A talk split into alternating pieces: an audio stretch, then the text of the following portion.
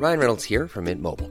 With the price of just about everything going up during inflation, we thought we'd bring our prices down. So to help us, we brought in a reverse auctioneer, which is apparently a thing. Mint Mobile unlimited premium wireless. Ready to get 30, 30, bit to get 30, bit to get 20, 20, 20, bit to get 20, 20, bit to get 15, 15, 15, 15 just 15 bucks a month. So, Give it a try at mintmobile.com slash switch. $45 upfront for three months plus taxes and fees. Promo for new customers for limited time. Unlimited more than 40 gigabytes per month. Slows. Full terms at mintmobile.com.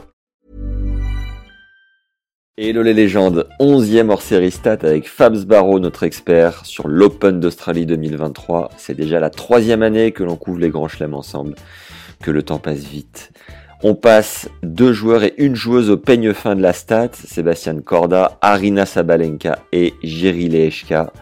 Et si vous voulez mieux connaître votre style de jeu grâce à la stat, on a mis en place un quiz qui prend 3 minutes en lien dans la description. Vous recevrez des infos précieuses sur vos forces et vos faiblesses pour optimiser votre jeu. C'est gratuit et méga utile, foncez.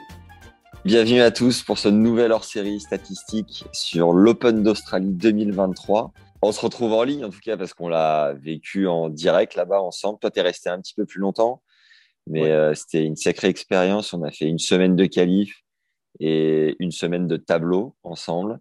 Moi, j'ai découvert un monde que toi, tu connais mieux.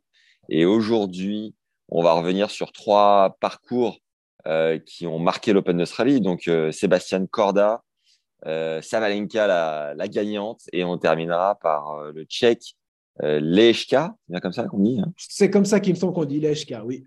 Ouais. Petit aparté avant de commencer dans le vif du sujet sur Sébastien.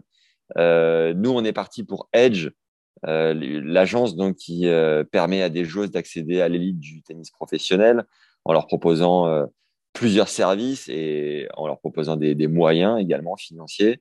Et, euh, toi, Fab, tu fais partie de ces services parce que tu leur euh, offres, enfin tu leur offres, tu travailles et tu leur proposes de la stat euh, pour préparer leur match du mieux possible. Est-ce que juste euh, tu peux nous dire, parce que ça je ne l'ai pas encore montré, euh, à quoi ressemble une préparation de match que tu donnes? Je crois que c'est un SWOT, tout simplement, force-faiblesse de l'adversaire. Est-ce que tu peux nous, nous expliquer?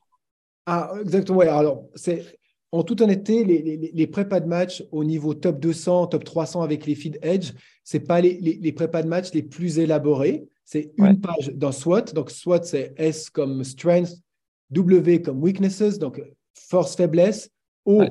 opportunities, donc opportunité, et T, threat, menace. Donc, on, on met les, les forces et faiblesses par la stats des adversaires. Ouais. Euh, et à partir de là, ça découle sur des opportunités, donc comment exploiter leurs faiblesses, et sur des menaces, comment éviter euh, leurs forces.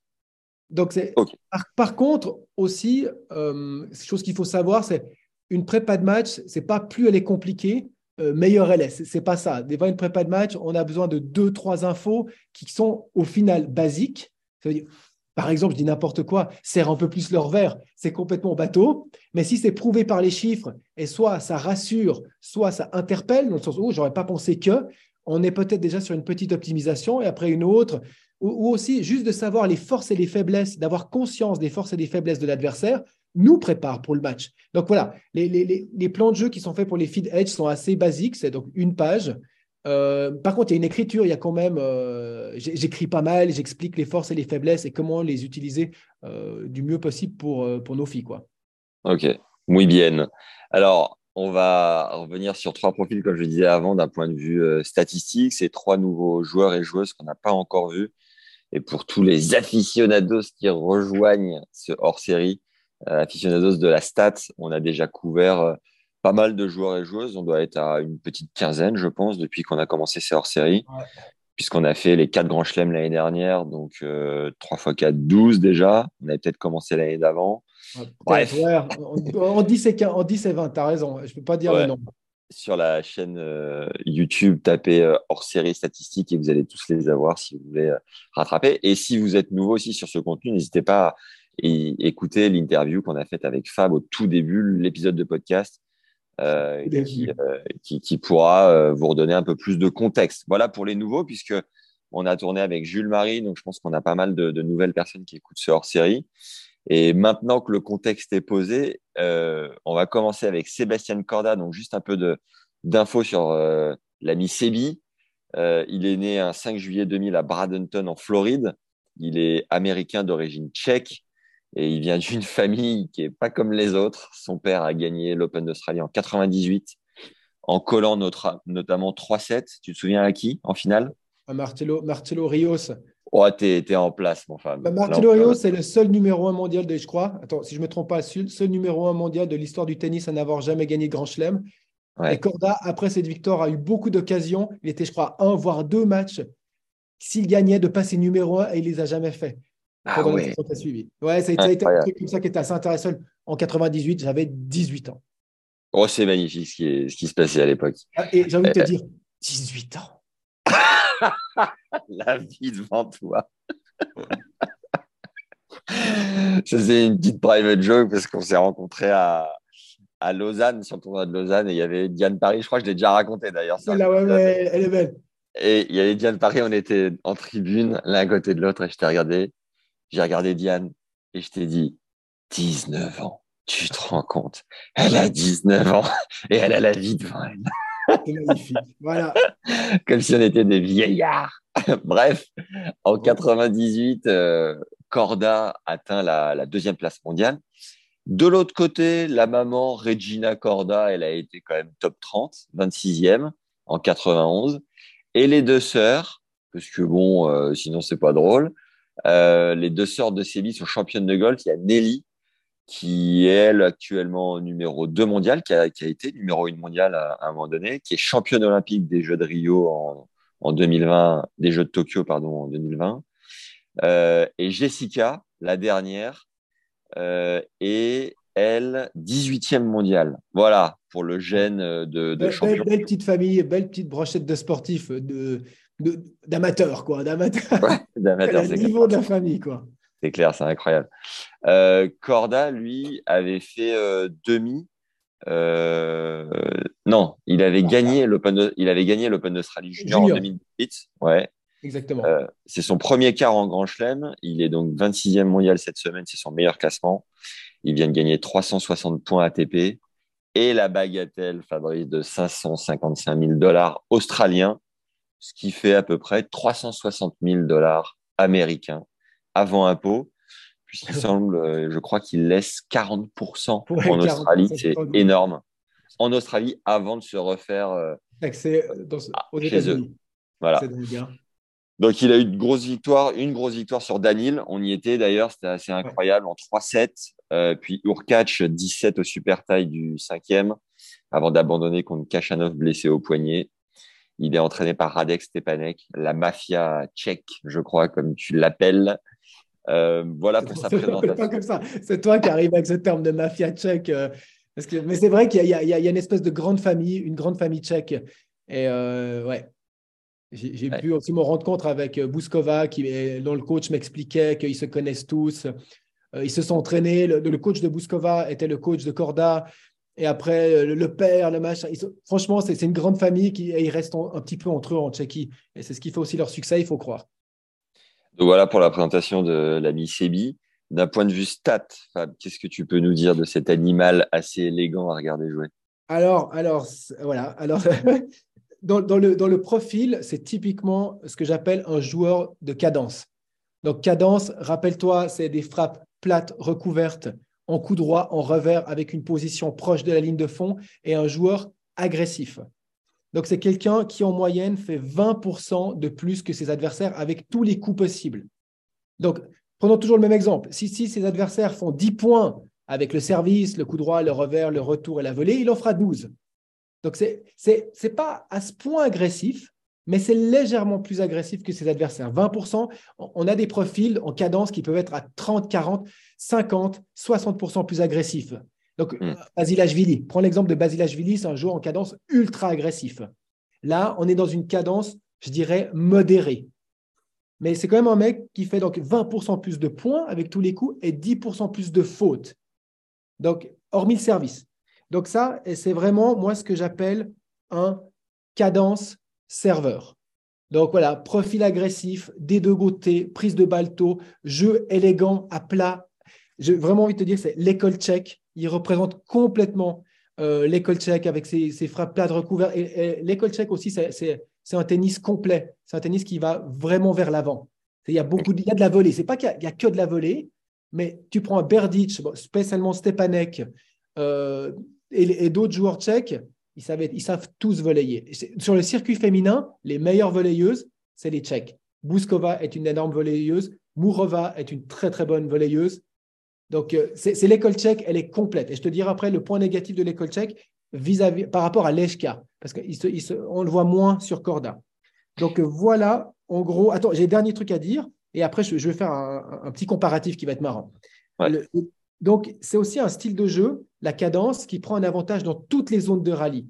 Ça veut dire les points qui terminent en une, deux frappes, trois, quatre frappes, cinq, huit frappes et plus de huit frappes. Il a un jeu de cadence complet.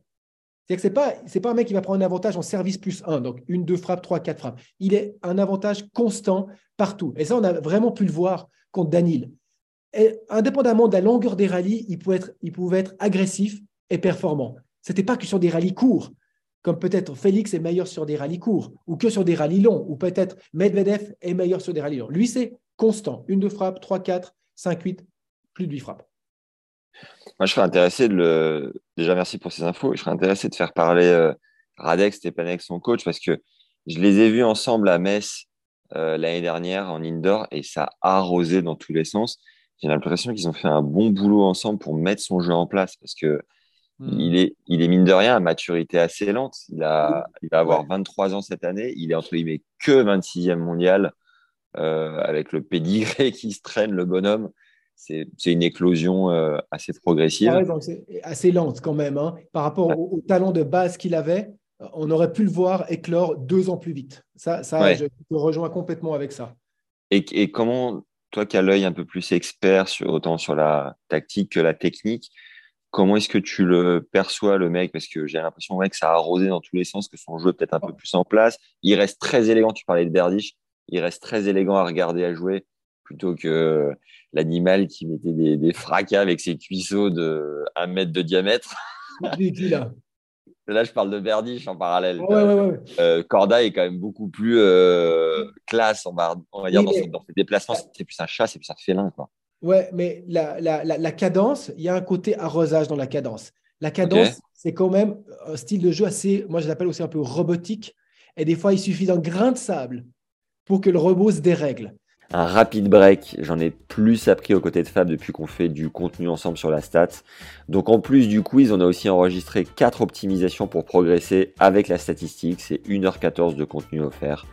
Vous allez comprendre l'importance du service dans votre jeu, comment mieux retourner en fonction de votre style de jeu, exploiter le schéma service plus 1 et enfin optimiser la fonction de votre revers. C'est le second lien dans la description et nous on y retourne. Et ça, c'est tu le vois très bien dans les joueurs de cadence. Le cadence, quand tu as la balle à la bonne hauteur, la bonne cadence, le bon rythme, ils, peuvent être monstrueux. C'est un peu ce qu'on a vu face à Daniel. Et on en parlait pendant le match. Et tu te rappelles, tu me disais, mais pourquoi il ralentit pas le jeu un peu? On Daniel, à un moment, ralentit un peu le jeu, il nous a semblé. Et du coup, Corda commence à faire des grosses fautes. Tu te rappelles de ce moment? Bien sûr. Daniel a remis le bon rythme et, pour, et, ça refait bien jouer euh, Corda. Bon, ça, c'est des analyses subjectives, on va dire, mais c'est ce qu'on a, on a ressenti pendant le match et ça, ça montre aussi bien le joueur de cadence. Et j'ai un autre exemple où on était ensemble. Euh, le match euh, Oksana, une des joueuses Edge, face à Vekic. Vekic, typiquement une joueuse de cadence. Ouais. Premier set, Oksana met le bon rythme, hauteur de hanche. Elle se fait défoncer. Et nous, on est courtside, on, on est au bord du terrain et on peut coacher. Et là, on lui dit mets des balles hautes en coup droit, mets des slices. 6-2 pour Oksana. Et après, on a eu l'interruption de la pluie, mais on avait pris un gros avantage sur Vekic. Et d'ailleurs, à la fin, Oksana ne gagne pas. Mais c'est pour remontrer, joueuse en cadence, ça peut arroser. Donc, je rejoins ce que tu me dis. Ça peut arroser. Il suffit d'un grain de sable pour dérégler la machine. C'est sûr et certain. Et ce sera toujours comme ça parce qu'il joue avec très peu de marge. Très peu de marge. Ça joue à plat. Ça joue vite, à plat, proche des lignes. Il suffit qu'un jour que tu sois à peine en retard ou à peine pas dedans, badaboum, ça arrose. Et tu as fait le, match avec euh, Gilles Servara contre Daniel? Euh, Non, pas spécialement, mais je lui on a quand même parlé de ce fait de changement de rythme, mais après, on n'a pas été euh, plus en profondeur. Ok.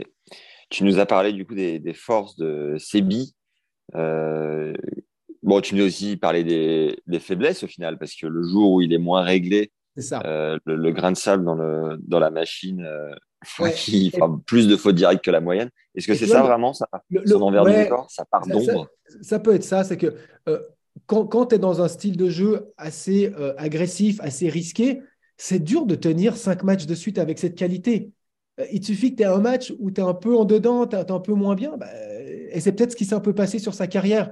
après, une fois de plus, euh, je ne juge pas à la technique ni à la stratégie pour expliquer une carrière, mais plus à l'environnement autour du joueur. Et ça, voilà, j'ai pas assez d'informations sur comment il s'entraîne, euh, comment il dort, comment il mange, et comment il est impliqué dans son projet tennistique. Et souvent, le retard peut être plus dû à sa motivation intrinsèque, à son environnement, euh, qu'à sa technique, clairement. Parce qu'avec une technique en cadence, tu peux arriver un mondial comme 100. Il n'y a, pas, a pas de logique. C'est un hmm. style de jeu. Tous les styles de jeu peuvent être un mondial. Donc voilà. C'est vrai que j'ai. Ouais, vas-y. Vas-y, vas-y, vas-y. Bah, j'ai découvert ça à ton contact à, l'Open Australie. C'est le nombre de fois où tu m'as répété je juge un joueur à son entourage.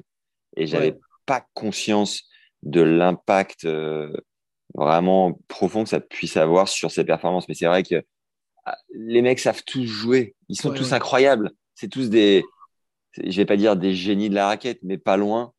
Et derrière, c'est en effet le niveau d'implication. On voit un Tiafo quand je lui pose la, question à, à Couillon, il me dit j'ai mis plus de discipline dans mon jeu, mais ce qu'il ne dit pas, c'est qu'il a aussi mis très certainement plus de discipline dans sa vie, tout simplement. exactement. Euh, Daniel avait fait la même remarque quand il est monté au plus haut niveau. Il a commencé à générer son sommeil, sa nourriture. C'est c'est leur implication dans leur projet, mais l'environnement, les gens autour d'eux, les, emmènent aussi là-dedans. Et, c'est vraiment, on, peut voir, le, les projets qui fonctionnent, qui vont le plus haut pour moi, c'est ceux qui vont dans la même direction le plus longtemps, avec une équipe saine, et, une équipe constante, saine. Et ça, c'est ça que moi je juge maintenant pour un projet. Quelqu'un qui change de, regarde, gagne Raducanu, qui change de coach tous les deux, trois mois. Son projet tennistique, il n'est pas en train d'avancer, il est en train de reculer. Et, ça, c'est pas la seule. Tu as plein de filles sur le circuit qui changent tous les deux mois. En ce moment, c'est la tendance de beaucoup de filles.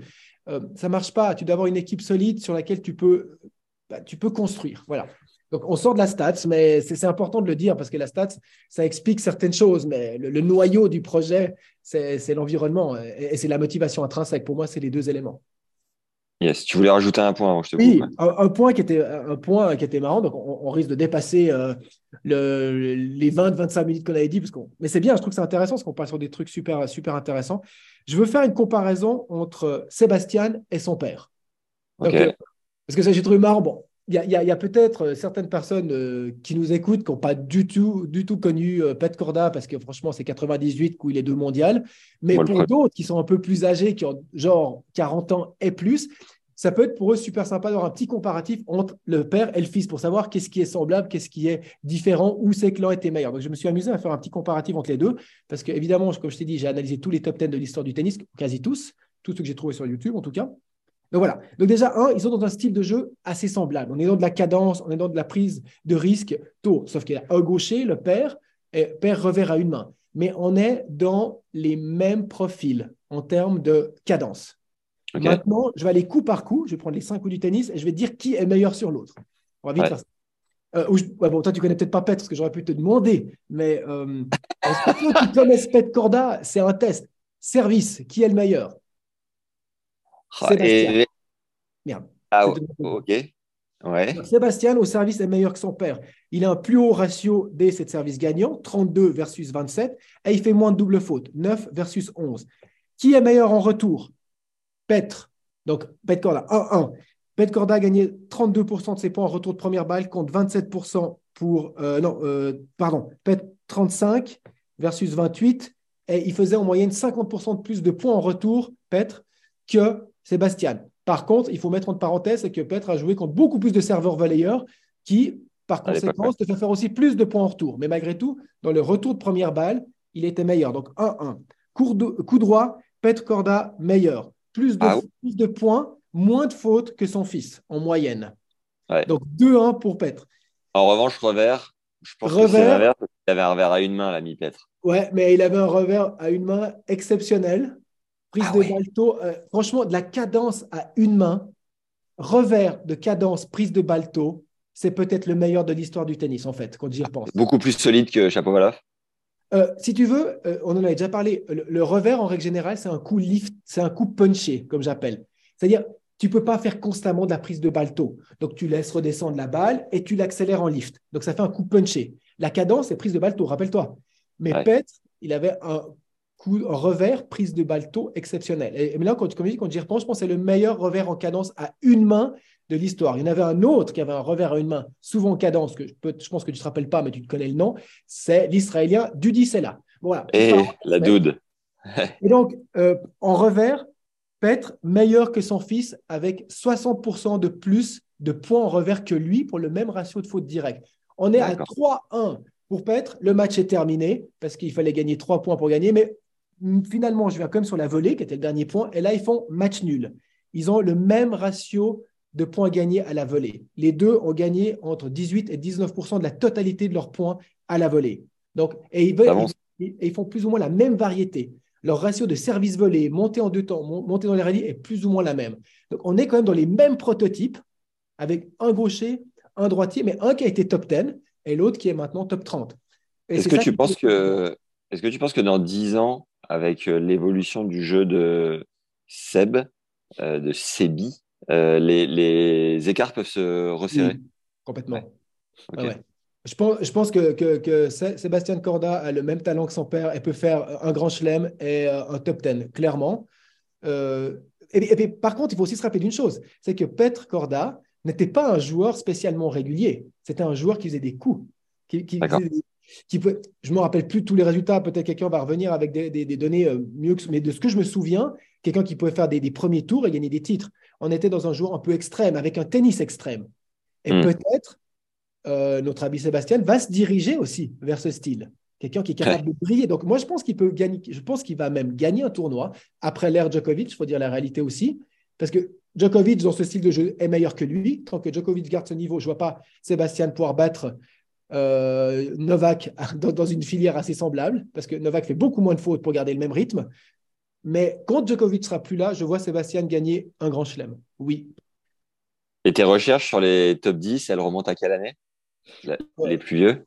Euh, Les plus vieux, c'est Rod Laver, euh, Tony Roche, John Newcomb, tout, toute la, tous les, les, les, légendes australiennes. Ouais. Et bah ouais, ce que j'ai trouvé pas mal de, vidéos sur YouTube. Et après, on, passe dans les années 80 avec beaucoup d'Américains, beaucoup de Suédois, donc Gustafsson, Nyström, euh, Jarid. Et après, Ce qui est énorme, c'est qu'on a dîné à côté de Tony Roche. oui, oui, oui, c'est juste. Que tu lui sortes ses stats. Vrai. Putain, Tony Rush, j'ai eu comme quelques matchs de lui. Mais bon, à cette époque, c'était que des serveurs volleyeurs. C'était un service volé qui a... le service volé a dominé euh, a dominé le tennis mondial jusqu'en 2000.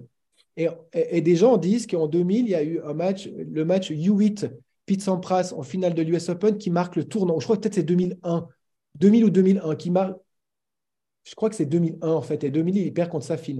Et, et qui marque 2001 le tournant de la fin du service volé. Et heureusement, maintenant, il nous reste un service volé, un serveur volleyeur. La Cresse. Salutations à, salutations à la Cresse. Voilà. Maxime Cressy, que tu voyais euh, s'installer un petit peu plus il y a un an pile. Tu le prédisais euh, top 10, tu mouillais un peu le. Hein et, tu sais quoi? Je reviens sur ça. Je reviens sur le fait qu'il va être top 10. Je ne sais pas quand, mais qu'il va revenir. Voilà, je reprends un risque parce qu'il est juste différent. Voilà, je ne me dirai rien de plus, il est juste différent.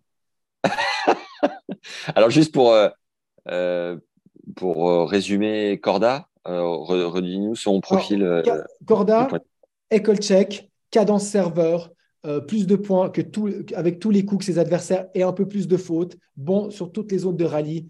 Cette prise de balto qui, qui est magnifique à voir, mais qui peut, avec un grain de sable, dérégler la machine et aller sur des balles qui partent un peu partout. Voilà. Nouveau fond pour Monsieur Sbarro, pour le plus grand plaisir de ceux qui sont sur YouTube pour l'image, avec un très joli cadre de Françoise. La bise à Françoise. Salut François. Alors, Arina Sabalenka, quelques infos sur son pédigré. Elle est née un 5 mai 98 à Minsk, en Biélorussie. Elle est passée de la cinquième place mondiale à la deuxième place cette semaine, meilleur classement en carrière.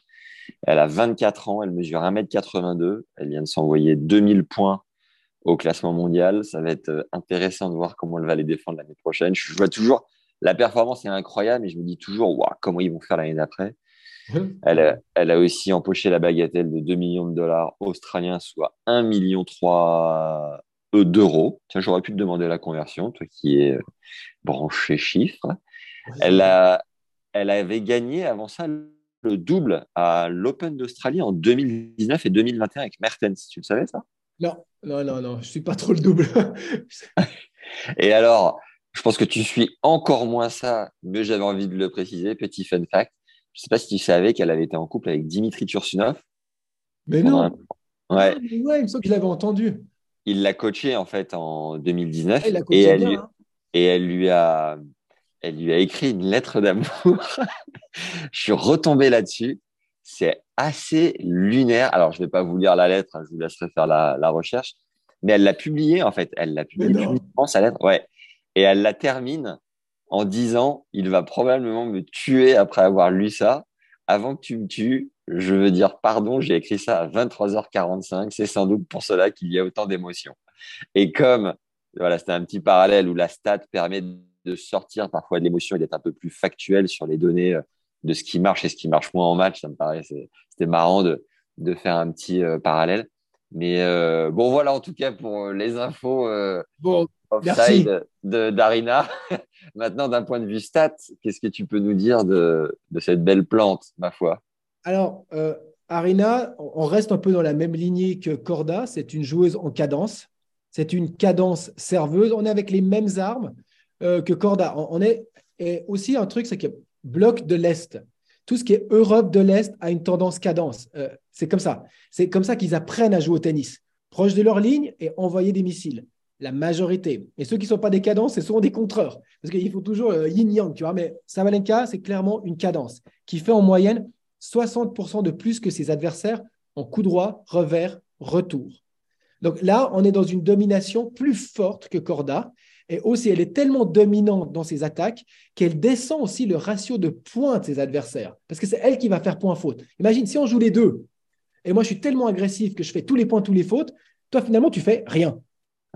Donc ton ratio de points, elle le fait descendre par sa, domination agressive, on va dire, sa domination de cadence. Donc ça, c'est un truc que je trouve assez intéressant.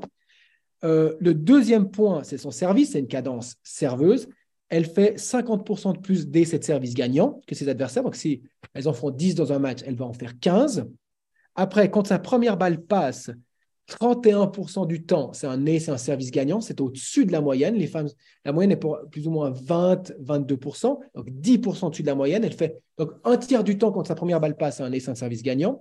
Et au total, elle gagne 71% des points sur son premier service. Maintenant, encore autre chose c'est typiquement, on avait vu une cadence sur Corda qui était, comme je t'ai dit, il prend un avantage 1, 2 frappes, 3, 4, 5, 8, plus 8. Chez Sabalenka, on est dans un avantage de cadence entre 1 et 4 frappes.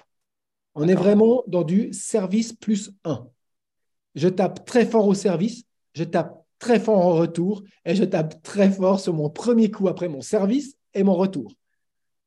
Et là, c'est là qu'elle domine ses adversaires, entre 1 et 4 frappes. Quand le rallye se prolonge dans les rallyes de plus de 5 frappes, elle, gagne en moyenne 49,8% des points. Donc, juste, juste en dessous du 50%. Donc, pour te donner une image, euh, entre une et quatre frappes, elle joue euh, top 3, top 2 mondial, top 5, allez, top même. Et entre 5 frappes et plus, elle joue entre 50 et 70 mondiales. Ah ouais, incroyable. Et tu vois, mais ça, c'est la réalité, c'est juste les chiffres qui disent ce, pourcentage est égal à ça. mais, ça montre que le tennis moderne est dominé par du service plus 1. Rallye de moins, rallye de moins de 5 frappes. Moi, rallye de moins de 5 frappes, imagine, tu as une fille qui est top 3 en rallye de moins de 5 frappes et qui est top 60 en rallye de plus de 5 frappes. Mais son classement de Sabalenka, c'est top 3. Tu vois, c'est pas 60 et c'est pas un mélange des Et ça montre à quel point le 1-4 frappe est importante une fois de plus. Qu'est-ce qui explique selon toi qu'entre 2019 et 2021, elle n'ait pas gagné un seul titre et que là, début d'année, elle gagne Adélaïde et Non, elle avait elle avait comme gagné des titres. Hein. Elle gagne comme au moins 2 deux, à 3 deux titres à 3 titres par année. Ouais, non, euh, bah, je sais plus, j'avais vu passer le, la stat sur euh, Je sais tes maths, mais peut-être rien de, majeur en tout cas. Un Master 1000, elle a gagné. Qu'est-ce qui s'est Alors, Ouais, quand même. alors, Ok. le- le- Qu'est-ce qui s'est mis en place particulièrement, tu penses, dans son jeu? alors là, j'ai, j'ai, euh, donc déjà, un, euh, Arina Sabalenka est une joueuse qui travaille avec un mec comme moi. C'est-à-dire, elle D'accord. travaille avec, avec un, un- c'est un data scientist qui Ouais. est, je pense, le meilleur data scientist au monde qui s'appelle Shane Lianage et son entreprise, sa compagnie s'appelle DDSA. Je vous invite à aller regarder sa, sa page sur LinkedIn. C'est le mec, qui il est le plus, le plus au top dans, euh, dans la stats. Donc, elle travaille Et comment avec- ça se fait, comment ça fait que t'es corpo comme ça à lui faire de la pub alors que ça reste un concurrent? Alors, euh, je vais faire une petite parenthèse aussi sur la relation que, que j'ai avec Shane. Sh- Shane Lianage, donc c'est le, le, le- le- le- comment tu appelles ça, le, directeur, quoi, le, boss? CEO. C'est le CEO, comme ça on dit. Alors, Shane, on s'est connus, euh, on on s'est connus quand on valait rien, les deux. Ça Ouais. veut dire qu'on était passionnés. Moi, en tant que coach qui utilisait de la stat, et lui en tant que data scientist qui aimait le tennis, on était, on était passionnés de, de data euh, dans le tennis, mais on valait rien. Que moi, je, générais peut-être 100 euros par mois de stats et lui, idem. Et, vous étiez tous les deux en couchsurfing à, à Melbourne? et d'a- et d'ailleurs, pour l'anecdote, la première fois que, que je vais à, à Melbourne pour faire du couchsurfing, je lui demande. Puis, il Il t'a dit quoi? Elle est marrante. Et puis donc, en un, on était amis dans la, dans, dans la dèche, quoi. On va, on vaut rien, mais on est passionné, on adore ce qu'on fait, euh, et on, on pense que ça va servir plus tard. Donc ça, Ouais. c'est la première étape. Deuxième étape, on commence à avoir nos premiers clients chacun, et là, on devient ennemis. Parce que clairement, euh, on a nos premiers clients, on en veut assez pour survivre euh, du tour. Ouais. Et, et là, du coup, on, on est ennemis. On a une période, on était. Alors, on va se donner aucun secret. euh, on, on va essayer de se battre de temps en temps contre un de mes joueurs joue contre un de ses clients. Donc, d'ailleurs, j'ai eu une demi-finale euh, d'un grand chelem où on a eu le cas de figure et nous, on a réussi à le battre. Et sur d'autres matchs, il réussit à me battre avec autre. Bref, on a une compétition et on s'appelait les frenemies. Friend et enemy ensemble. Et la troisième étape qui s'ouvre maintenant, c'est que on a assez de clients chacun pour vivre de notre passion. Donc, on n'est plus en compétition l'un avec l'autre. Il est, il est très bien sur pas mal de projets dans Arena. Moi, je suis pas mal bien sur plein de projets aussi. On n'est plus du tout en compétition l'un avec l'autre. Et maintenant, on voit un avantage à mettre une collaboration entre Edge et DDSA, sa compagnie. Donc, euh, Ok. je lui fais de la promotion, oui, mais j'ai toujours pensé que c'était un des meilleurs. Même quand on était ennemis, je me, dis, puis, je me disais tout le temps, ah, Shane, Shane, les, les autres, je, je les ai jamais craints. Mais Shane, ça a toujours été un, je me suis dit, putain, lui, il est, il est dur. Parce qu'il il est fou comme moi, il va au fond de ses trucs, il n'a pas de limite pour aller faire de la recherche. Donc c'était un vrai concurrent. Mais maintenant, on est à un stade où on va peut-être élaborer une collaboration avec Edge, donc avec toi aussi d'ailleurs. Et, et- et franchement, c'est une superbe, superbe nouvelle pour nous, Edge, Ouais. d'avoir un mec comme ça qui est, écoute, qui est, qui est à la pointe du data scientist. Moi, je ne Ouais. suis pas à la pointe de- du data scientist ni au niveau ingénieur. Je ne suis pas ça. Moi, je suis à la pointe de l'interprétation de la stat et de la transférer et de l'expliquer. C'est là mon expertise. Et lui, son expertise, c'est plus de comment la, comment la trouver, comment la chercher, comment la rendre automatique, comment récupérer les données au CAI, qui n'est pas du tout ma spécialité. Donc voilà. Parenthèse, Arina travaille avec Shane. Ils ont fait un super travail depuis trois ans. C'est son premier titre du Grand Chelem avec elle. Et je dis euh, huge congrats, Shane. Tu le mérites à 100%. Et lui, donc, parce que j'ai fait une grande parenthèse, il m'a donné des informations à pourquoi, comme tu, parce que je reviens sur la- ta question initiale, pourquoi elle a été plus performante maintenant, surtout cette année, qu'avant. Et il ne peut pas tout me dire, parce que c'est des secrets professionnels, mais il a pu comme me dire une information. Donc, il m'a dit que une information liée à la stat. Sur les pressure points, les points importants, elle, elle, elle est beaucoup plus dans un schéma gagnant qu'avant. Ça veut dire que maintenant, elle va dire, voilà, sur les, sur les points importants, je fais ce qui fonctionne le mieux pour moi. Si par exemple c'est service extérieur, ben, je vais faire que des services extérieurs. Je, dis n'importe, je caricaturise, mais elle va aller 100% dans ses forces sur les points clés. Et il me dit que ça a été une des plus grandes différences. Et une des faiblesses, en plus je rebondis maintenant sur une des faiblesses d'Arina avant, c'est qu'elle pouvait avoir un mental défaillant. Ouais. Par exemple, quand on l'a quand on l'a battue sur une demi-finale de Grand Chelem, je ne dirais pas avec qui, putain, je savais que c'était la seule chose qu'on avait de la battre, c'était qu'elle disjoncte. Ah ouais. Sabalenka, pour moi, avant que Sviatek arrive au plus haut niveau, c'était la meilleure athlète de tennis.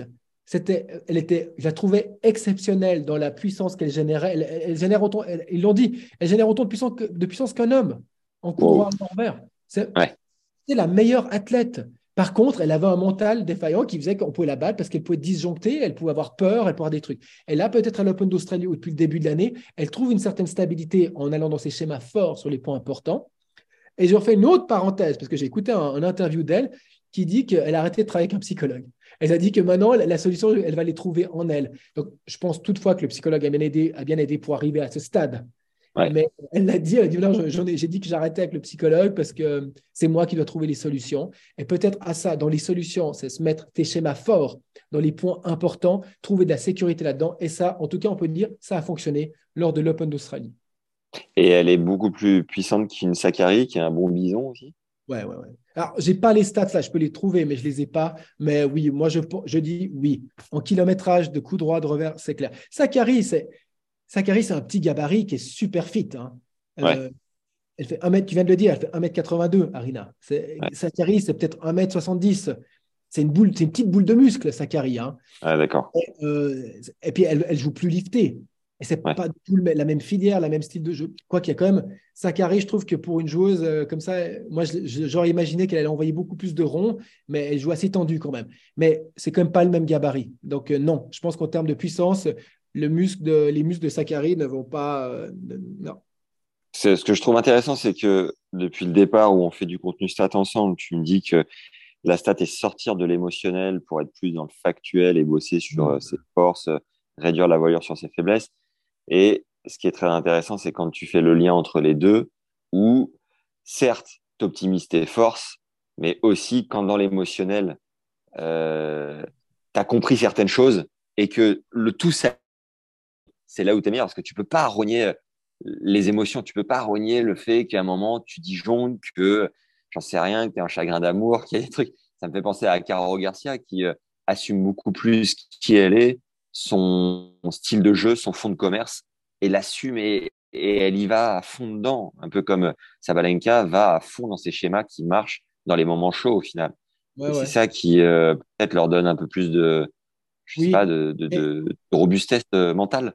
Oui, mais tout ça, une fois de plus, on revient à l'environnement. C'est une meilleure stabilité dans son environnement. Euh, et, puis, de toute manière, avec, l'âge, tu deviens plus mature. C'est pas. Comme ça, c'est juste que ton, cerveau, ton corps euh, vieillit. Et dans, cette vieillesse, on, devient plus mature. C'est-à-dire que les émotions, euh, peut-être qu'ils nous touchaient à 100%, je dis peut-être elles nous touchent à 80%, mais c'est la même émotion. C'est juste qu'après, tout le monde dit ouais, c'est l'expérience, c'est l'expérience. C'est juste le corps qui, pour moi, c'est juste le corps qui vieillit. Elle a pris un peu d'âge. Je pense qu'elle est plus mature sur ses points et donc plus prête à faire, à mettre un schéma en, place. Parce qu'imagine avant, elle était tellement émotionnelle qu'elle ne pouvait même pas penser à un schéma. Et là, maintenant, je pense qu'elle s'est calmée. Elle a confiance en son équipe. Elle, a tout en place qui a fait que, en tout cas, sur cet Open, ça a fonctionné pour elle. Mais euh, oui, la stats peut aider, mais la stats peut que aider un individu qui est prêt à être aidé. Euh, je peux te donner tes meilleurs stats. Si tu n'as pas envie de les entendre, je ne vais pas t'aider. C'est une fois de plus, c'est un cerveau préparé. Dans un cerveau préparé, tu peux lui mettre des bonnes informations statistiques, fitness, tout ce que tu veux. Et, là, je pense qu'on arrive à un stade où tout, s'est mis en place pour elle, en tout cas sur ce tournoi. Et j'espère, honnêtement, avec le physique qu'elle a, le potentiel qu'elle a, elle peut se tirer la bourre avec Sviatek sur une année. Maintenant, à voir, ça reste à voir. J'en suis pas 100% persuadé. Mais je ne suis pas non plus 100% persuadé que Sviatek est aussi forte cette année qu'elle était l'année passée. Mais elles peuvent, se, se tirer la bourre pour un, mondial cette année. ça peut être super intéressant et redonner un peu d'attrait euh, supplémentaire au tennis féminin, qu'on a un petit peu perdu quand même ces dernières années par le fait qu'il y avait tellement de changements. Euh, et après Sviatek qui arrive, mais qui explose tout le monde. On a besoin d'un petit peu de compète et j'espère que, que Sabalenka pourrait la, la mettre avec, euh, avec, avec Sviatek. Tu la connais, toi, un peu, Arina, en, en off? Non, non, non. Là, là j'ai eu pas mal d'informations sur grâce à Shane, grâce à ce que j'ai entendu. Et après, toi, tu fais le puzzle toi-même. Mais c'est toujours les mêmes logiques pour moi. Donc, euh, j'ai qu'à juste remettre le puzzle dans, mes logiques d'environnement, de, de, maturité émotionnelle, de motivation. C'est toujours un peu les mêmes choses. En tout cas, j'ai l'impression qu'elle peut être une bonne ambassadrice de ce sport. Euh, elle, est, elle est souriante, elle passe bien, elle est mignonne et tout. Enfin, il y a, un... Après, tu peux être mignon et transparent, mais euh, j'ai pas, j'ai l'impression qu'elle dégage un truc qui peut peut-être embarquer un peu plus les gens euh, sur le tennis féminin, trait qu'on a un peu lâché depuis quelques temps. Ouais. Bon, on a fait le tour pour euh, Arina? Ouais, part ça, juste on, off, la, connexion, je l'ai super mal. Par moments, ça, ça, bug. Hein. Alors, je ne sais pas si toi, tu es bien. Non, moi, ouais, je suis plutôt bien. Ouais. Ah, ok, ok, c'est la réception chez moi. Mais toi, pour l'enregistrement, tu es bien. Peut-être, moi, tu ne m'as pas en, coupé non plus. Ah, jamais. Non, non. Ok, parfait, parfait, C'est que moi qui réceptionne mal. Oui, donc oui, on a terminé euh, avec Arena. On en a bien, franchement, euh, sur ce podcast, euh, on s'améliore, Max. Hein. on part dans. Ah. Et, tu vois, c'est ce que j'aime, c'est que la, la, stat, c'est un, un, point de départ pour parler de plein de choses aussi. C'est juste des faits des, qui, qui, nous, qui nous permettent de, de, partir sur d'autres. Et ça, ça me plaît. J'aime bien la stat, mais j'aime tout ce qui est autour et surtout de comprendre des logiques. Et la stat, c'est une partie de ça, c'est pas tout. J'espère que ça, ça, plaira à notre audience d'habitués sur la stat et peut-être même aux nouveaux, qui sait. N'hésitez pas à nous dire en tout cas en Why commentaire. Not? Why not? Why not? Et si vous avez des idées, euh, franchement, euh, n'hésitez pas à les soumettre aussi. C'est toujours cool de, d'enrichir nos, contenus. Alors, Moi, j'ai envie de leur dire une chose, c'est que si celui-là de podcast, il leur plaît pas, allez pas voir les autres parce que je trouve que c'est un des meilleurs qu'on a fait. Donc, euh, allez. Alors, allez pas, allez-y pas, les gars, c'est mort là. Celui-là, si, si vous aimez pas, vous aimez pas. Et, vous n'allez pas aimer, il n'y a rien à faire. Désolé, au revoir, merci, bien essayé. Ça sert à rien. Ça, c'est un choix tranché, ça. C'est non, parce que franchement, il, est, vraiment bien celui-là. Il ne parle pas que de stats. Donc, euh, ouais, c'est vrai. C'est comme quand tu abandonnes sur gazon à couillon, ça, c'est un choix tranché, ça. ça c'était un autre choix. Là, il y avait un choix, il y avait no choice. J'étais. Euh... Eh, attends, tu as oublié de mettre sur cette vidéo qu'il faisait 40 degrés. Quand même, merde. Et puis j'ai 43 ans, puis je suis pas du tout. Bref, je pourrais parler de ça, c'est dur. Alors, Jiri Leshka, pour terminer, ça va, être, ça va, être, beaucoup plus rapide dans mon intro, puisqu'il y a une fois moins d'infos sur le, sur le bonhomme pour le moment. Il est né un 8 novembre 2001, il fait un 85, 36e cette semaine à son meilleur. Il était 71 avant son quart à l'Open d'Australie. Il a quand même collé 3-7 à Coric au premier tour, même si on ne sait pas trop où on est Borna. Euh, il, bat Nori, 12e euh, mondial en 5-7 au troisième, euh, contre lequel il avait perdu à Auckland la semaine d'avant, enfin, ou deux semaines avant. Donc, belle, belle perte, même si Cameron était un peu cramé. Et il s'envoie Félix en 4-7 avant de s'incliner contre Stefanos en 3-7. Voilà pour Jiri. Euh, déjà, est-ce que tu connais l'animal? Est-ce que tu peux nous donner un peu plus d'infos ou pas? Oui, oui. Ah oui, bah, je peux donner plus d'infos par rapport à son profil de jeu. C'est quand même tout. Donc, on est, on est... Non, j'ai pas plus d'infos que ça en, off, mais euh, en termes de style de jeu, parce que une fois de plus, ça reste un joueur nouveau. On n'a pas encore beaucoup, on n'a pas encore beaucoup écouté de lui. On, on, le découvre aussi, hein, en termes de personnalité. Après, en termes de stats, non, je l'ai déjà découvert depuis un petit moment. Mais euh, alors, voilà, pour revenir sur de la stats, c'est de nouveau l'école tchèque. Euh, de nouveau, on est dans de la cadence. De nouveau, on est dans de la volée. Et le point où il prend le plus grand avantage face à ses adversaires, c'est sa volée. Il fait en moyenne 25% de plus de points avec sa volée que ses adversaires. Et c'est le numéro un dans la comparaison. Si tu veux, lui, 21% de la totalité de ses points sont gagnés à la volée. C'est au-dessus de la moyenne. La moyenne est à 13, si tu veux. Donc, c'est école tchèque, quelqu'un qui va quand même. Il va pas autant que Stepanek vers l'avant, parce que Stepanek, on était dans les 35%, mais il va plus que la moyenne, 21%. Quelqu'un aussi qui a un fond de cours. Donc, sa deuxième force, je rebondis sur sa deuxième force, c'est son revers. Une fois de plus, école tchèque, euh, école de l'Est, on est toujours sur des bons revers. Les, revers de cadence sont les revers dominants du circuit. Ce pas les revers punchés. D'ailleurs, il y a peu de revers punchés. Euh, donc voilà, école de l'Est, super revers, 50% de plus de points en revers que ses adversaires. Aussi plus de fautes, mais plus de points. Donc, euh, c'est ce que j'appelle un joueur, c'est un cadence offensif. Et, le joueur le plus proche de l'histoire du tennis qui a ce style de jeu, avec pas du tout la même technique en coup droit, c'est Radek Stepanek. Mais lui était un offensif cadence. Donc, il était à peine plus offensif, mais de la cadence derrière. Donc, on reste quand même dans des styles de jeu assez semblables, mais euh, différents dans la technique, parce que le tennis a évolué. En tout cas, dans la technique du coup droit, technique du revers et du service et de la volée, non c'est similaire. Puis la volée de Radek était magnifique. Et euh, joueur clairement sous-côté jusqu'à maintenant, même 36e euh, actuellement, tu penses que tu, le vois évoluer comment? Bah, écoute, c'est un joueur qui a fait que, que, que, je vois quand même depuis euh, que j'analyse depuis deux ans.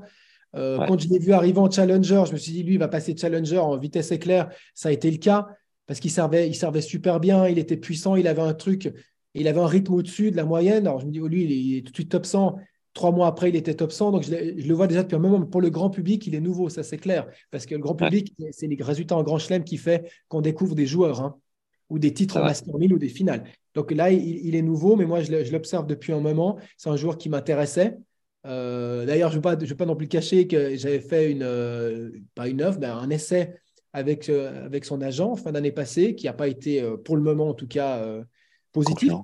Mais ouais. concluant, exactement. Mais je l'ai pas mal analysé aussi à la Next Gen, parce que j'avais un client qui jouait à la Next Gen. D'ailleurs, mon client a perdu contre lui. Et il fait finale de la Next Gen face à Nakashima, c'est-à-dire qu'il fait partie des meilleurs joueurs au monde de moins de 21 ans. il, est là, le, le, le Jiri. C'est pas, il n'est pas nouveau. Il a, il a quoi, 21 ou 22 ans. Euh, il est encore remonté. Il a une bonne équipe. Il est de, cette école tchèque. De nouveau, je veux dire, il est dans cette grande famille tchèque, j'ai envie de te dire. Et ça, c'est ça, c'est et ça, c'est un avantage pour lui. C'est-à-dire que son, son, environnement est bon.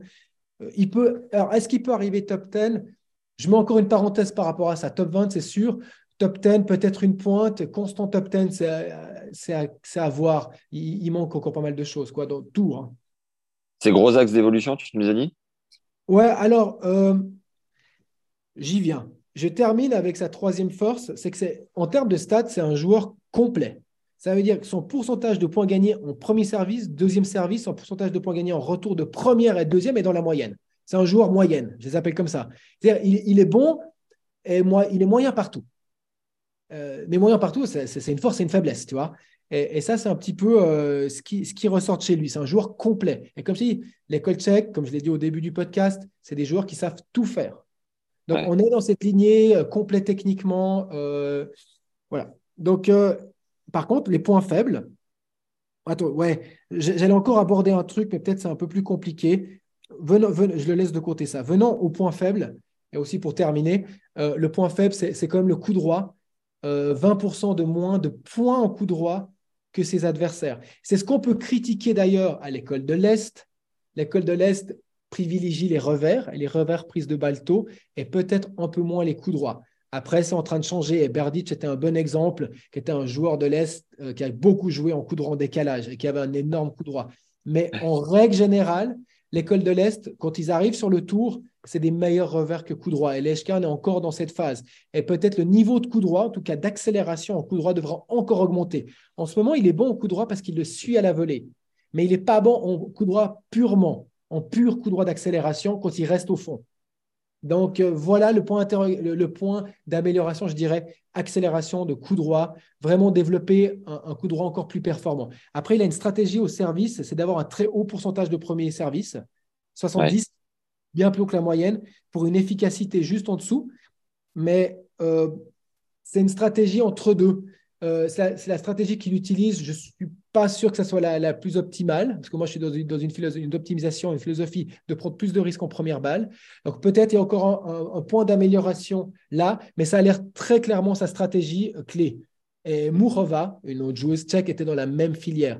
On fait des premières deuxièmes pour exploiter le premier coup de raquette. Mais en ce moment, c'est pas c'est quelque chose qui est dans la moyenne, qui n'est pas au-dessus. Donc peut-être aussi un changement de paradigme, de, filière par rapport à ça, euh, mais, mais principalement c'est le coup droit. Je dirais accélération de coup droit, c'est le point encore qui est en dessous de la moyenne pour le moment.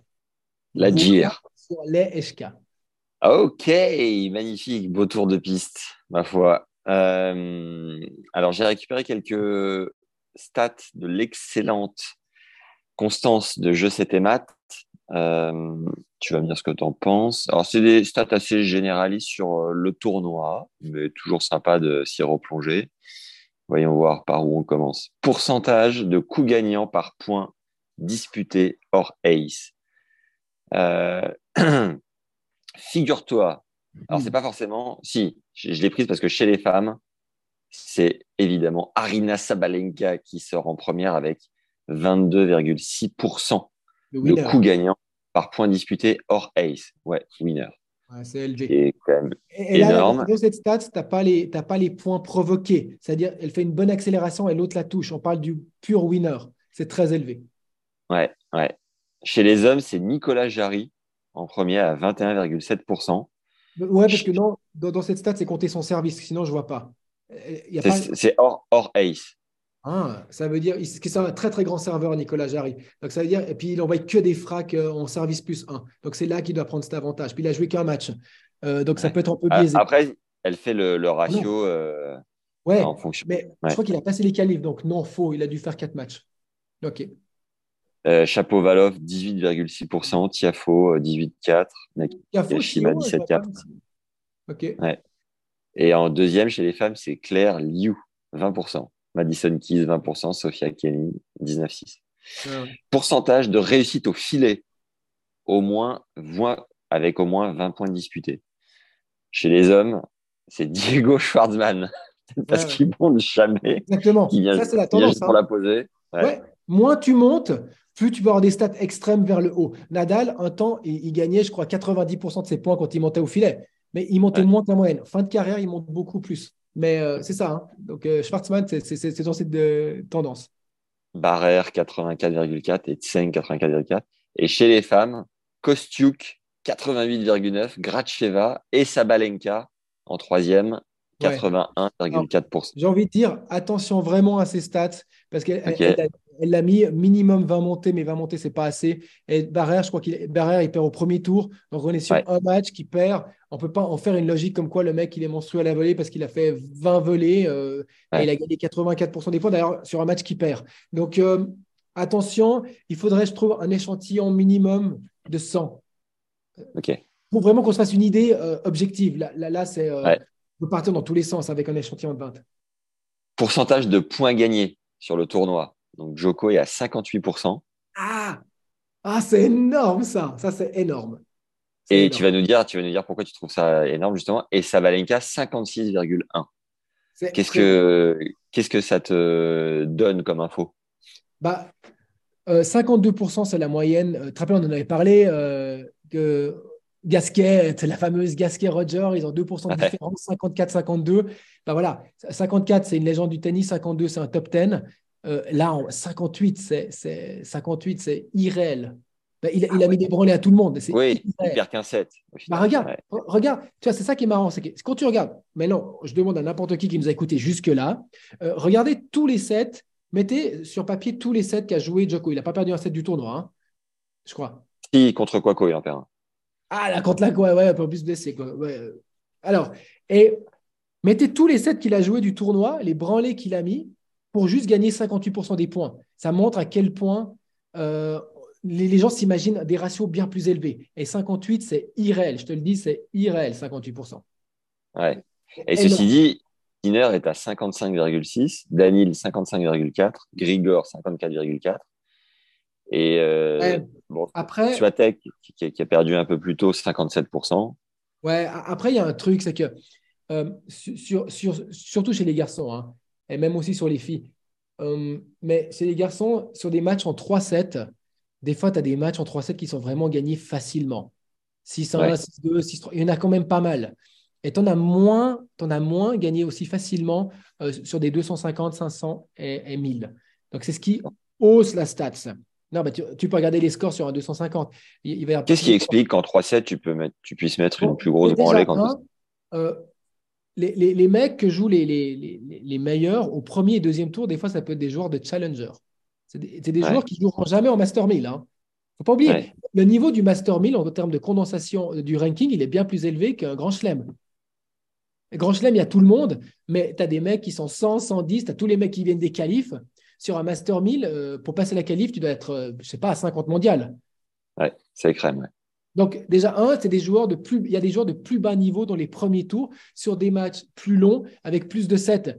Et, et typiquement, le, match, le mec qui, peut, qui perd par exemple 6-3, 6-4 les deux premiers sets, il peut lâcher complètement un set. Tu peux la- sur un grand chelem, tu peux aussi lâcher complètement un set, surtout quand tu es ultra dominé.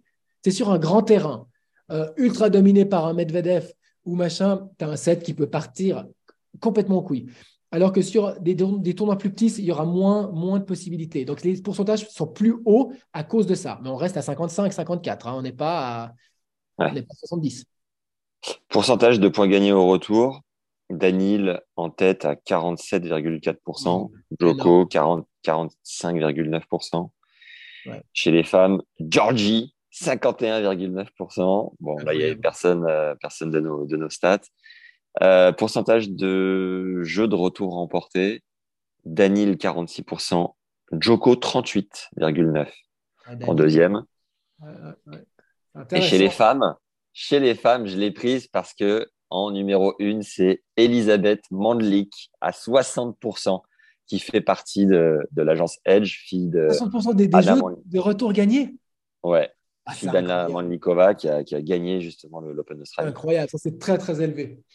Ouais, pourcentage de jeux de retour T'imagines le 60%. nombre de, le pourcentage de.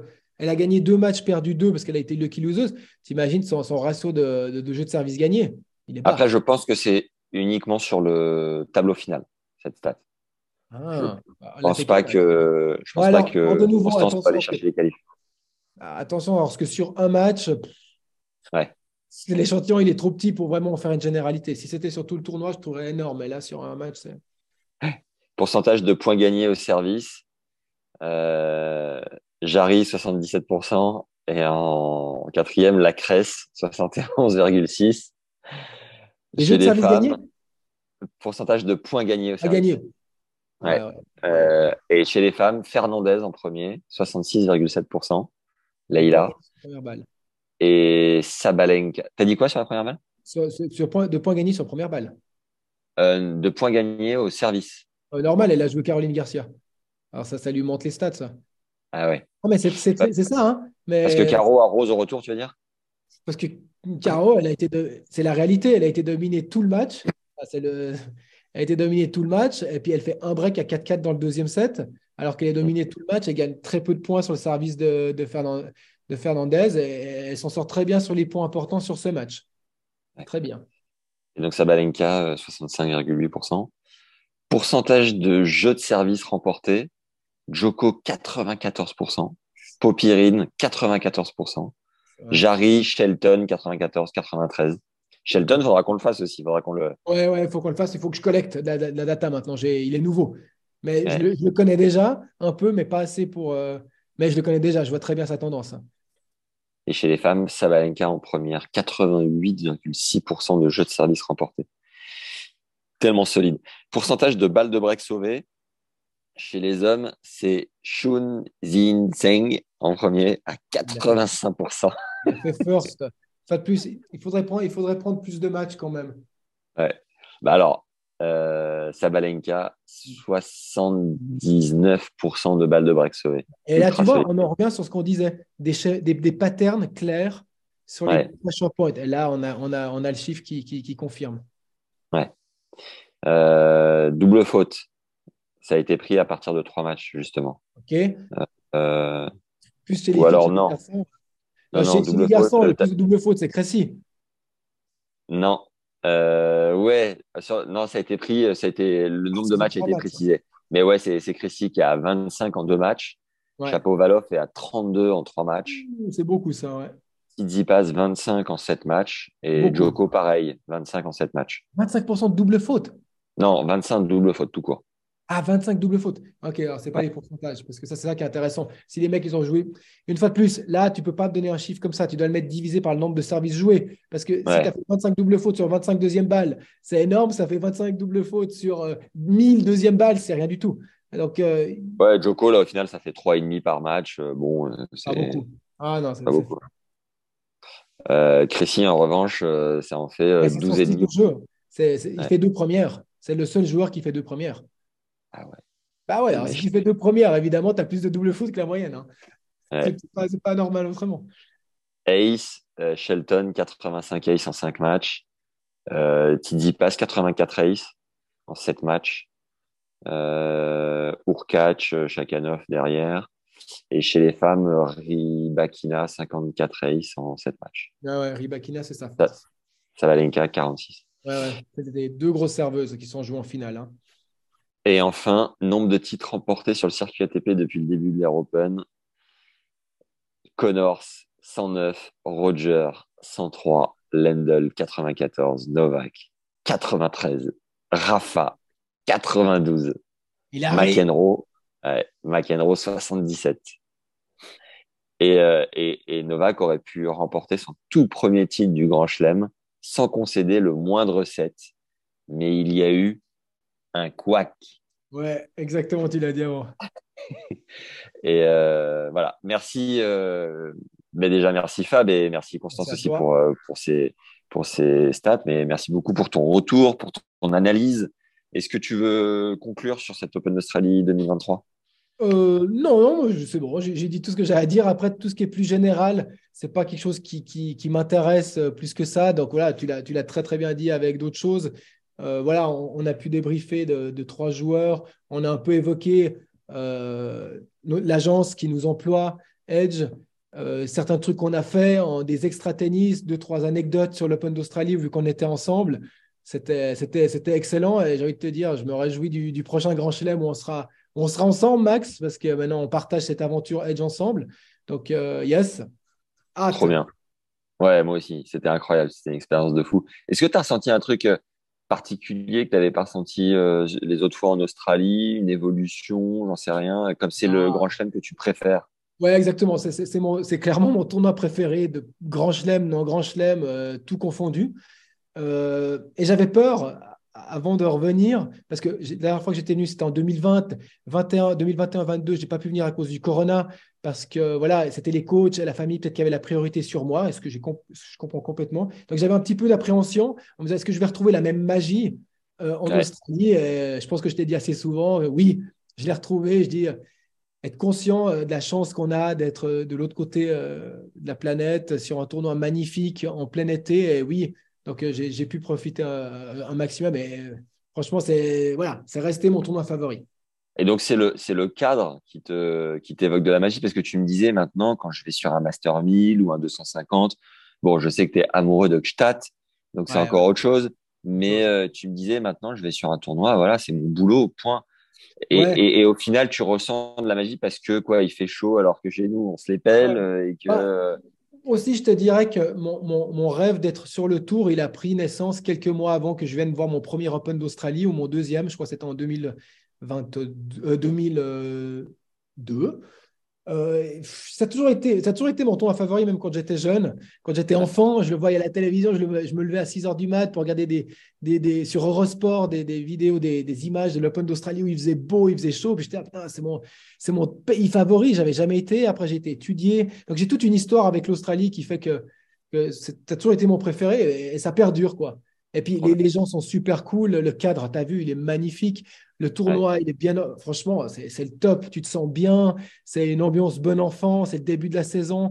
C'est, ouais, franchement, c'est le top. Et, pour terminer, d'avoir été avec Guillaume, donc l'agent de Edge, et, moi, d'avoir une petite team. Comment tu t'es senti? C'était la. Non, tu as déjà voyagé avec des, membres de Edge, mais comment tu t'es ressenti en Grand Chelem avec euh, des compagnons de route? Bah là, sur, sur ce tournoi, c'était clairement la, la, la, meilleure équipe que, que, que j'ai eue depuis le début. Euh, et, cette, équipe continue de grandir dans, dans, la bonne direction. Et c'est quelque chose pour moi, bah, je pense que tu as aussi compris comment je fonctionnais par rapport aussi à Edge, quelque chose qui me porte à cœur. Et que quand je me lance dans un, dans un challenge, autant je m'étais lancé dans le challenge de la stats que maintenant avec Edge, je le fais à 200% et tous les détails comptent. Et, je trouve qu'on a eu une harmonie qui était, qui était bien, qu'on met, les, qu'on met les choses sur la bonne voie pour Edge. Et les trois, on a fait une très très bonne équipe sur ces deux semaines. Et, le meilleur, le meilleur est à venir. Vamos Est-ce que, est que quand euh, on profilera euh, trois joueurs euh, d'un grand chelem qui seront de Edge, à la fin, tu me diras, et le meilleur est à venir Parce que les trois se seront envoyés simple, double, double mix. Quand on, fera ça, ça c'est la finalité. Je dis, attends les gars, on a atteint un sommet, génial, on va encore essayer de surfer dessus et puis, euh, et puis on va. Non, mais je trouve que, franchement, déjà, j'ai cet objectif avec Edge, clairement, et quand on y arrivera, ce sera déjà une, super victoire. Mais tu, disais, tu t'aurais dit à Djokovic, euh, Nadal ou euh, Federer, après le premier grand chelem, ah bah maintenant tu en as gagné un, tu n'as plus envie d'en gagner. Euh, il t'aurait dit bah, non, je vais toujours essayer d'en gagner un deuxième, mais je pense que chaque grand chelem euh, est une émotion. Donc, chaque grand résultat qu'on va faire avec une feed Edge, ou même moi de mon côté, encore avec mes clients privés, ça restera une émotion unique et que j'ai envie de vivre et revivre et revivre. Je veux dire, je ne vais jamais m'en lasser. En tout cas, moi, je ne pense pas. Donc, euh, mais le, le, vivre maintenant en équipe avec des gens que j'apprécie, chez Edge, pour moi, maintenant, c'est le nouveau challenge. C'est un challenge très important pour moi. Vamos. Merci Fab. À très Merci, vite. Merci euh, Max. Allez, Ciao, ciao. À plus tard. À bientôt. Merci d'avoir écouté ce nouvel échange enflammé avec Lasbar. Mettez-nous un like s'il vous a plu et participez au quiz. Vous allez kiffer et surtout en apprendre un wagon sur votre propre style de jeu. Récupérez au passage les 4 clés stats pour comprendre l'importance du service dans votre jeu, comment mieux retourner en fonction de votre style de jeu, exploiter le schéma service plus 1 et enfin optimiser la fonction de votre verre. C'est les deux premiers liens dans la description. N'oubliez pas d'envoyer ce contenu à des amis à vous qui peuvent éventuellement aimer la stat, les chiffres ou tout ce qui s'y rapproche. Et voilà, le bouche à oreille nous permet de mieux rayonner. Donc euh, partagez, likez, mettez un commentaire aussi, ça aide au référencement. Et dans ce magnifique monde algorithmique, eh bien, le référencement nous aide. Donc euh, voilà, surtout ne lésinez pas. Et euh, un grand merci d'être là, comme à chaque fois. Merci d'être toujours un petit peu plus nombreux et de nous soutenir, comme à chaque fois. Euh, je vous souhaite le meilleur dans votre jeu grâce à la stat. Beaucoup de progrès et de prise de conscience grâce à la stat. J'espère vraiment que ça va vous ça va vous aider mais j'en suis sûr. Vous pouvez aller suivre le compte Instagram Edge de l'agence, donc pour laquelle on travaille avec Fabrice, sur lequel on communique pas mal sur les joueuses et tous les services mis en avant pour les joueuses. Vous allez avoir les coulisses et l'envers du décor. Comme à chaque fois, allez suivre le compte du podcast, aussi Tennis Légende Podcast sur Instagram. N'hésitez pas si vous avez des questions à me les envoyer par mail, euh, aussi à max@tennislegende.fr ou sur LinkedIn à Max Zamora. Je réponds à tout le monde dans la mesure du possible. Si vous avez des idées, vraiment, venez me les soumettre. C'est toujours hyper cool de, réfléchir à plusieurs et de grandir tous ensemble, n'est-ce pas? Quel début d'année incroyable avec l'Open d'Australie. Il y a encore de, de belles actus à venir. J'ai hâte de vous les partager. D'ici là, prenez soin de vous et à très vite. Ciao